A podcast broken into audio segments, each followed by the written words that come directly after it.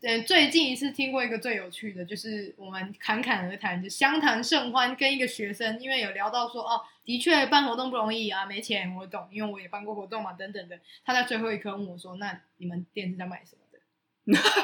他应该说那个塔位。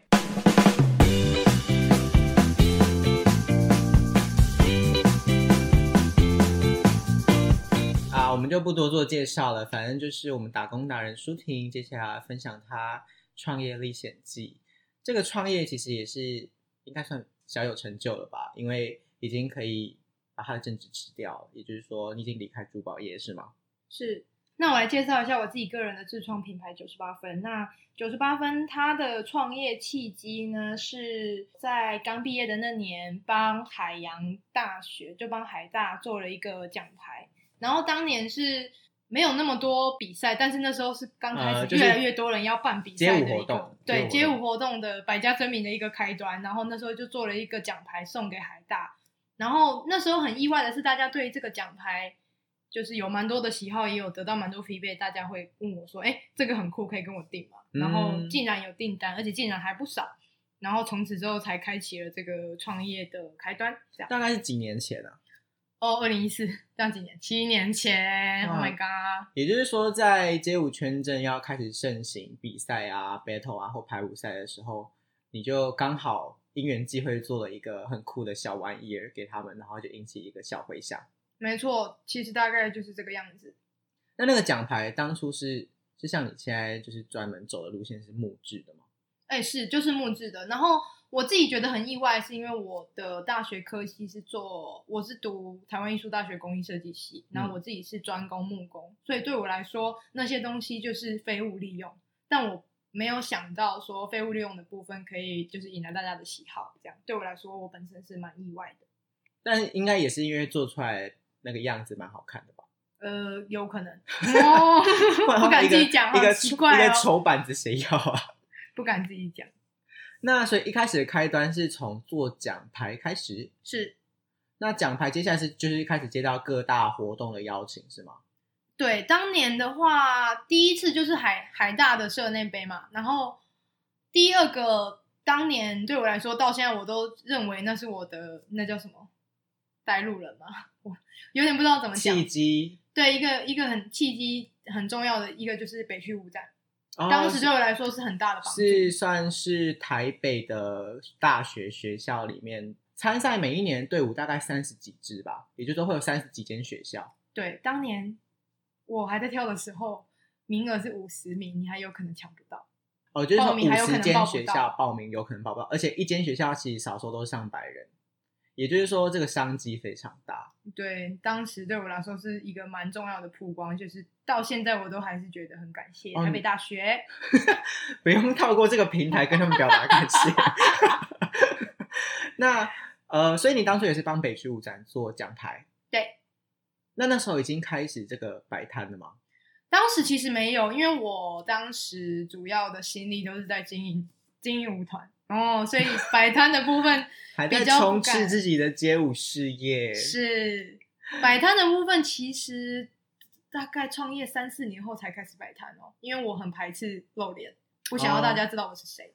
好，那你怎么会？因为现在我们大家看到的九八分其实是以饰品、耳环、项链、手链居多，所以从奖牌走到这个小饰品是发生什么事？然后这样的话呢，就是我自己本身有跳舞，那我发现大家会在表演上很用心打扮，但是很难在表演前就找到就是符合自己需求的饰品。举个例子，我要黄色的，我要纯色的，然后嗯就是只能黄色哦，然嗯嗯后嗯对对对要对显眼，然后风格要。符合这次的风格，主譬如题也许对民族风，也许是比较空灵的感觉等等的。我发现在舞蹈圈有这样的需求，所以我就渐渐的往这个方向发展，就准备了很多现货，让急着需要表演用到的客人来挑，那也就是得到还不错的回响。这样所以你准备的商品大概是呃一个色系的，或者是比较民俗感的，我有慢慢在摸索，一开始比较民俗感的是，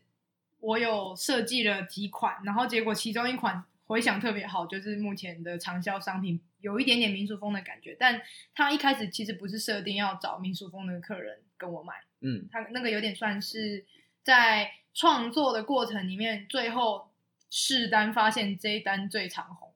啊，那所以这样子慢慢拓展开之后，是在学校间传出了一个名声，是吗？对，应该说街舞圈，因为大家可能就是在佩戴的过程中，真的发现说，哎，蛮轻的耶，哎，其对，一开始会觉得说，哎、这东西蛮好看，很酷，而且一个售价其实也不贵。那时候我我记得我好像大二还大三第一次看到我们学校有人就是拿了一整串来问我们说有没有人要买，而且我那时候也是有买哦。哦，然不后就好是意思，那张照片我还留着哎，什么照片？哦我我把把我的 IG 滑到二零一五会看到，头发头发还是卷卷的那个对，而且照很片长，ONG，然后那时候真的是这个视频是新出的，就是没有看过。那时候几乎每个人都有一条吧，我觉得。没错，曾经市占率非常高，嗯非常非常高。那后续因为也开始相关的人会看到嘛，所以就开始有其他的品牌一起加入这样。对，想要看到这里有闻到金钱的味道，哦就靠过来。那你这个厂牌算是在街舞圈首创吗？我不敢说自己是不是首创，但是我肯定目前为止市占率是最高的，因为嗯大家比较多是从服饰入门。那你九八分一开始，你有想说你这些货源要怎么样去生产，或者是知道多哪一些量？呃，当然一开始不可能是像现在的企业规模可以买到那么多的东西。那我这样子抓，从应该说从发现需求到货货量的部分，一开始的抓法其实是随便抓哦，因为呢，我很喜欢逛台北车站后站，嗯那其实就可以发现很多很多的，就是批发店家。那先从小量的开始买，那也渐渐可以就是去批各式各样大量的货。那开始有量之后，才能跟这些店开始压低成本，这样。不过你这些东西放了也不会坏啊，又不是食物，所以对，没 错。所以就对随随卖便不买出去也无咯所。谓喽，对，就先做着。没错。那你做这个产业一开始就是经过北区的这个宣传之后，就算是平步青云、顺顺利利嘛。其实也没有耶，因为嗯，如果只做比赛的话，其实不会有太多的询问度。因为我其实前期创业的大概两年的时候，都是以奖牌为主，但是因为比赛那么多人才来参加，会最后会拿到奖牌的人也只有一个，然后加上当时是有搭到。百家争鸣开始，大家狂办比赛的顺风车，但是终究大家都是小资，就是对低成本的比赛，小而美的比赛，顶多他的奖牌一个我也卖很便宜，然后他直接给我买一个嘛，所以其实一开始并没有那么顺利，那只是后来渐渐的发现，从奖牌开始，后来发现大家在表演上会很需要比较有机能性的，简单的说就是很轻，嗯然后颜色又是非常纯粹的饰品，然后才开始渐渐摸索出哦，我好像可以朝耳环、项链、戒指上面发展这样子。嗯，所以一开始其实并没有真的是说一开始就很很顺利，即便算是知名，但是收入普通。啊，就也没想到今天可以靠着这项工作待在家里。哎、对，真的没有想到。当然啦，我如果活不下去，我还是会去找工作的。毕竟你这么爱打工，哎、你当初这个名字是怎么来的？哦，我的口头禅，什么意思这个东西好好喝哦，赞九十八分，这样。啊？为什么不是一百分？因为我觉得话不可以说满，我觉得任何事情都一样，没有一百分的东西存在。谢谢，谢谢 我们的哲学课好啦，闭 嘴。好啦，你真这个你这个取名的故事真是简短又小无聊。抱歉，真的就是这样子。那慢慢开始拓展货源，不是啊拓展你的那个顾客群，大概是采用什么方式啊？你是街舞圈再继续观察下去，就是从街舞圈可以观察到会买我的东西的人都穿什么样子，嗯然后进而去联想到说，那请问穿这些衣服的人都在哪里买衣服？哦，古着店。然后我就开启了，就是去观察古着店，开始多多去逛，看这些店都在卖什么东西，那进而就联想到说，哎，那有没有可能合作？然后才开始就是毛遂自荐，嗯，这样。拓而展且很你多是不是也在学校的社团里面买了一些帮你推销的人？也不是买耶，就是我我有直接准备就是社团活动方案，因为我发现就是学校会有一些热舞周等等的。那我嗯也知道，其实社团的营运并不容易，大家可能没有办法拿社费先直接去批货来卖。嗯那依照这样子的方式，就是我认为说，那我就跟来跟我洽谈的同学问问看说那有没有可能像借货的方式，就是我把我给你出一套货给你，那你卖卖看，卖不完就算了。那有卖掉的话，就是抽成这样。哎，你分享这些经验会不会被别人学走啊？有关系吗？我觉得没关系，哦，没关系，好对好。不过现在发也是以发展支持，大家可能也也都差不多摸透也都了也都看得到了啦。啊这对个本来啦，就不这是个秘密台湾这块饼就是这么小，你现在来吃已经生血血了啦。 那长期以来有产生什么你觉得是困扰而且很难解决的吗？哦，我觉得有诶、就是我最近发现，就是新的长江后浪推前浪，后浪们每个都超年轻的，譬如说什么两千年出生啊，一九九八年啊，嗯或者是其实我是觉得在网购业很容易发生的问题就是销价竞争，因为啊我们今天会跟我们买的人就是最穷的族群，就是学生，那他一定会考量很多，我们都当过学生嘛，嗯考量 CP 值，考量好不好搭，考量我到底有没有零用钱，考量哇干这家比较便宜，那嗯有可能客人就流失了。那接下来要做的功夫可能就会很多。举个嗯例子，就是我可能要找出我的东西是他非买不可的原因，可能是我这个就是手做的啊，别人批货批不到等等的，就是要去强化自己的优点。嗯，那这是我遇到的困扰，就是对手好多哦、但你现在已经有一点口碑了吧？毕竟九八分也算是街舞圈的老字号，应该还是有很固定的一个客群在。努力中啊啦。那你现在这个酒吧份的顾客群是慢慢有偏向女生购买比较多吗？因为你好像都做比较多耳环什么的，我我必须说，女生的消费力、战斗力还是最强。女生的钱就是好赚。哦，我没有这 么说，就是我觉得什么客人都有，但是目前的话，女生大概是将近七成，男生三成。女生的消费力真的是很惊人。对我自己也会乱买东西，不过像这样子的东西，只要价格不会太贵，然后就可以一直买新的，可以满足那种心里小小的购物欲，是也是蛮爽快的啦。嗯而且可以善用女生的这个心态，大家学会了吗？哦， 要这样说，嗯，不否认，九八分创业到现在已经六七年了，是有慢慢的因应啊，什么科技发达啊、还是 网络发达，产生不同的销路方式吗？有最早以前是 Facebook，现在根本没有人在用，所以后续都转到 Instagram。那曾经也在旋转拍卖，啊，那个平台现在还在吗？还在，然后只是现在大部分都在下皮，那也对不排除有可能在未来会就是成立自己的官网。那我目前也还在观察大家对官网的，就是使用的的程度是会不会很排斥，要另外填资料嗯，才能在官网上购买东西这样。那你心里在规划说，我这个酒吧分想要做到什么规模吗？现在满意了吗？你满意了吗？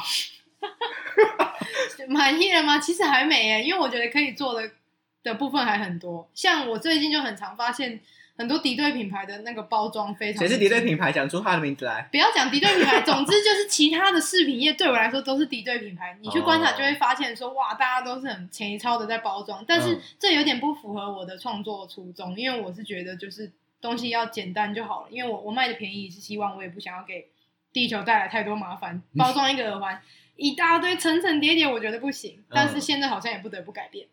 哎，你是说只为了配合消费者需求，或者对是跟别人竞争起来，你必须提升自己的包装能力？没错，现在所以就是我觉得一路以来的心态变化就是一直在调整，很多东西要调整就。是要观察你的对手做好了什么事情，那你是不是也能做到这个等？对，不能输，至少不能输太多。因为我发现大家追求的是一个开箱的好心情，对，就是是一种收礼垃圾物就的会感很多啊收礼物的拜感觉啊。如果你今天礼物直接拿在手上给你，我会很开心啊，就不用很多垃圾啊。可是我是怪人，那这样对啊，只有你这样想，我们当然就是要美美的包 装啊。烦欸呢、那你觉得创业跟坐办公室哪一个比较适合你，或者是两个有什么？哎，狗狗走路， 狗狗走路的声音，小屁坐好，就是呃，自己创业跟坐办公室的落差，跟你自己觉得优缺点。呃，坐办公室的话，只要做把你分内的事情做好就好了。那自己创业的话，就是还没有稳定的时候，其实蛮刺激的，因为这其实不是我第二次专职。我第一次专职的时候，当时没有现在这么稳定。那你你把一个月分成四周，你有可能在最后一周才进账所有的钱，嗯你前面三周都是零哦。嗯，那也有可能你在第一周就只赚了这好紧两张万多，对，然后你后面全部都是零。那我是觉得这两件事情其实差很多的，因为你去给人家请，就是去工作。你是只要把分内事情做好就好了。嗯那其实其他的大风大浪跟很大的风险都是公司或是老板在承担对，但是你自己创业的话，就是你要自己承担所有的，你下个月还是账单一样一大堆会来找你，那你要怎么办？那我觉得这两个是完全不一样的。在创业的时候会想说预设心态，说怎么办，我会不会失败，或者是我能不能成功这种，无时无刻，其实无时无刻。然后怎么调试？嗯，我是觉得，我觉得谁都一样，可能很难很有自信，一开始就觉得说，哦，我觉得我试试看，我一定会成功。对，但我是秉持着一个，你可以试试看，你很大的几率，你九成会失败，但你在这个失败里面，你看到你缺少的，你可以再继续优化，那就可以再继续。我自己的设定其实是我有设定一笔钱，它有可能全部赔掉，那全部赔掉你会饿死吗？不会，那就是在有限的预算里面，尽量去失败。那全部赔掉之后你就结束了吗？对我来说，我就是会，也不是放弃，就是这已经足以证明我不适合走这条路。啊，那我会觉得说，好，那我应该要认份认赔，去找其他符合我自己天赋热情的事情去做。反正也是帮自己设了一个停损点，是然后就不会让自己无极限的投钱进去这个不会赚钱的产业。没错，但还好，你目前也感觉应该算是蛮顺利的吧？嗯，还行啦，就是为顺 利，因为请不这要再挖洞给我跳了。 终于在今年离开了正职啊，所以算是蛮顺利的啊。我还是会怀疑自己啊，因为离开正职不一定是好的决定。离开正职之后，有什么新的念头产生，或是心态有感产生什么变化吗？没有哎、我只有觉得好像是在放暑假，把以前我把我自己逼的那么辛苦的时间都还我自己。可是这样不会觉得说啊，我少了一份稳定的收入，我接下来只能靠我这个本来是副业的东西了。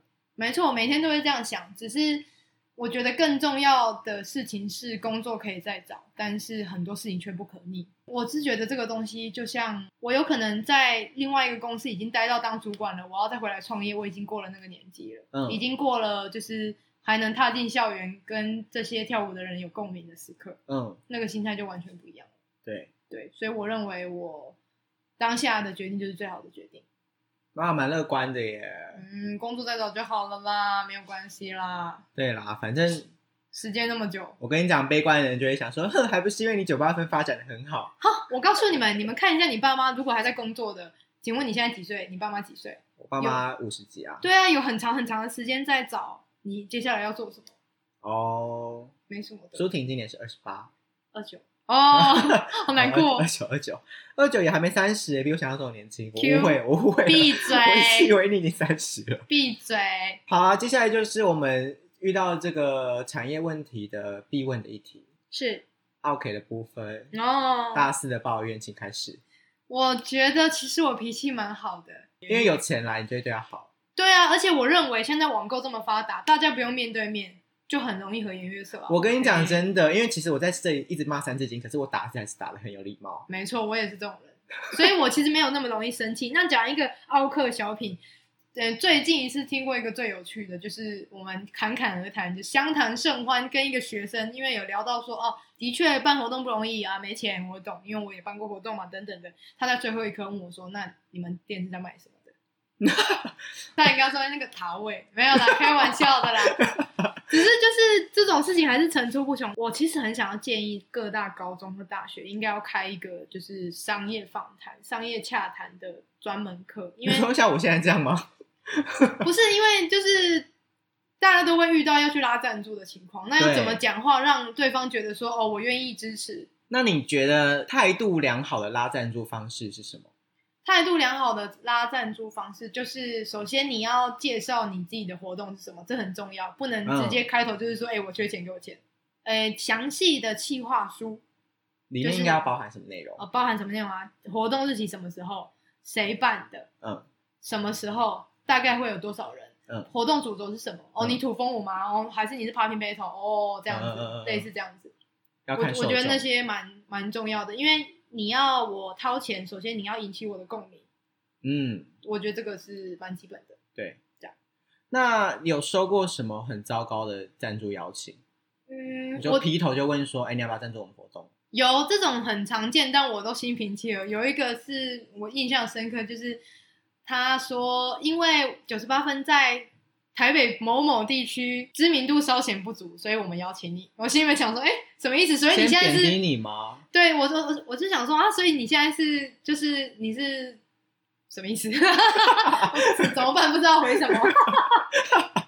真的有这个很幽默，你就就应该问他说，请问稍嫌不足是谁告诉你的？嗯，他可怎么样来能判断是稍嫌不足？他搞不好真的是那个啊估估价的公司啊啊没有啦，开玩笑的，就是这很失礼哦。可是他是高中生，我也不好意思骂他，因为我就会马上反省一下，哇，我以前高中要要赞助好像也可能有点两光吧，我觉得应该算是很多资讯，如果你没有主动提供的时候，就会觉得你功课好像没有做足。这个是一定的啦，我觉得这个其实是基本 sense，但是的确学校没有教。我后来回想起来，我以前也是要赞助要的哩哩啦啦，所以哦，依照这个想法，我就会觉得我不要生气，我不能生气，他真的不是故意的，他还是需要成长，是。那你就成为他成长的那道坎啊。可是我就不想要凶他，不行啊，不能凶他，不能凶。那有遇到网购的 OK 吗？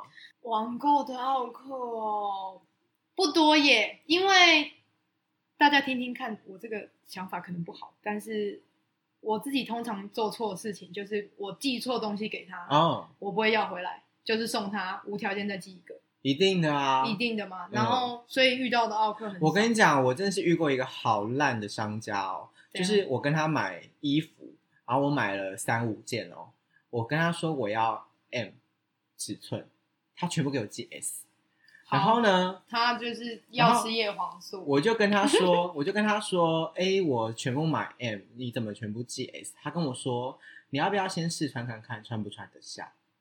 我想说，干你娘嘞！我就是要，我就是要 M，我就是要 M。你给我 S 干嘛？你没有跟我先，你没有先跟我道歉说记错了，然后你还就要求我先穿看看怎么样？我穿得下，我就要委屈你，然后穿 S 号吗？他是在跟你长熊啊。其实这也没错，但是我不会这样讲，因为我会先认错，我就真的看错了啊。对啊，你就是要先啊！我这样是不是有点 OK 啊？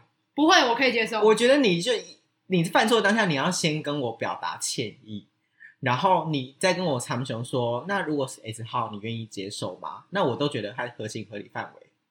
你不是叫我直接穿啊？我当然可以穿啊！废话，我当然可以穿啊，但我不要啊！ 跟他说：“哎、我身材很好，然后 S 号当然可以啊，但我不要，你但我他妈不要啊找人来收，我就是要穿哦 M 啊，奇怪。最后怎么处理？然后我就说我不要，之后他就说好，那你再帮我们寄回来，然后他再寄正确的给我。嗯，我是觉得有的公司是这样没错啦，就是不予置评， 没有啦，这个算是看大家各自是怎么处理，因为我觉得这件事情没有标准，因为对我来说，我就会觉得算了，要认错，但我觉得也许就是因为你这样子，才有办法让你的客户维持一个死忠，又对你印象蛮不错的。嗯，运气运气哦，真是谦卑，谦卑。谢。谢谢谢越保持的稻穗，就头顶越低。谢谢我的，好好谢谢哦，谢谢，现在是什么近思语节目？对对。所以接下来以这份职业，不对，就是九八分的这个创业为生，还是现在是炒股为生？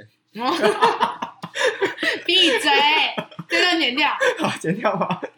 就剪，好像不会剪。 那九八分就是维持这样的状态，大概有给自己预设怎么走下去吗？哎、有我自己给我自己两年，嗯两年如果闯不出什么名堂的话，就要老老实实去找工作，怎样是有名堂？就是稳定现金流。哦数字就不要问我了，就是心里有一个数字，稳定现金流这样。 OK，闭嘴！ 我没讲话。两年后大家可以看我有没有开始工作就知道了。 而且你也成败，会，而且你也会觉得说，两年后你尽管三十出头，也还是如果你要去找一份工作，也不算太晚，对吗？我其实是认为永远永远不嫌晚，而且大家可以看一下身边，其实很多工作都是充满着阿姨啊，有什么吗？嗯，对啊，我觉得麦当劳也可以啊，全家也可以啊，我觉得什么工作都可以。你算是蛮 open mind 的个性，欸因因为为钱都是一样的。哦， 对啊，我我搞不好想要去争先，哎、我跟各位说，我很想去争先工作看看，因为可以偷吃寿司嘛，我想要知道那个寿司最后会不会带回家。我也蛮想知道 的。欸但我小时候，我小时哈候，马哈马薪水很高哎、其实我可以。我真的小这时样候很想要知道那些咸酥鸡晚上没有卖完都怎么处理。对，啊，麦当劳难道要进厨余桶吗？麦当劳是二十四小时的、啊，好没吧在怕。好，那我狗狗，你再发出声音一次，把你的腿打断。 动保会直接来抓我。那如果是有心想要创业的年轻人，你可以用一个老手的经验，给他一点点小建议吗？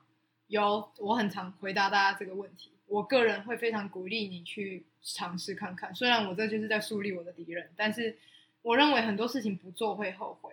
你顶多啊失败，你就是损失个几万块，顶多就是损失一点钱而已。但是时间是不可逆的，你现在想要做看看的，我认为就是建议你现在先去打工，把这笔钱存下来，存到之后就开始执行你的计划。哦，等于也是很像很多励志会说，就是你想到什么就赶快去做。对，不用怕失败，失败就算了，顶多就是全部东西留着自己用啊，做甜点失败，东西留着自己吃，你其实一点嗯损失都没有。